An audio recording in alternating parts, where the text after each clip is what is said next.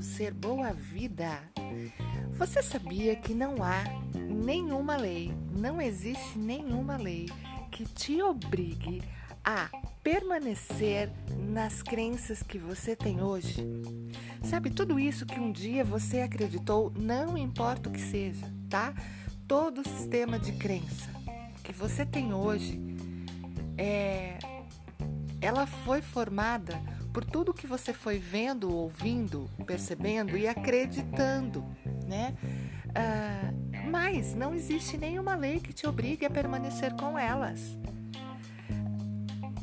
Dê uma observada nos seus sistemas de crença e veja se você tem crença em relação ao dinheiro, se você tem crença em relação à família, em relação a Deus, se você tem crença em relação a você, pessoas, sabe? Toda aquela questão de, de um vocabulário, né, que nos limita, que nos leva a até a parar-nos, porque a crença ela funciona de uma forma, é, é, ela é um implante distrator, eu diria, né?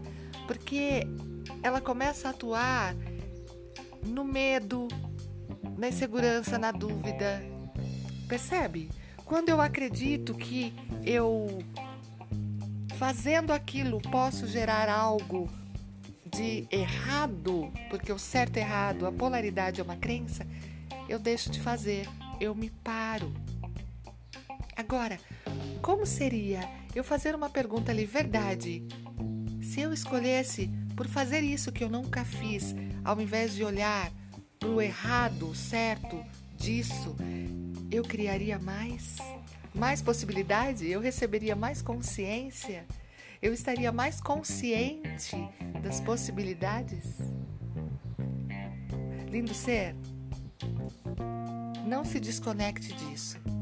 Não há nenhuma lei que te obriga a permanecer na crença ou nas crenças ou com as crenças que você tem hoje.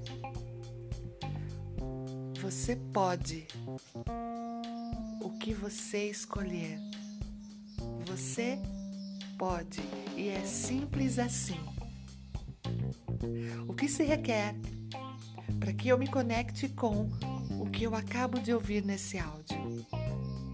E o universo que se requer para que eu engaje com todas as moléculas da, das possibilidades já disponíveis para mim.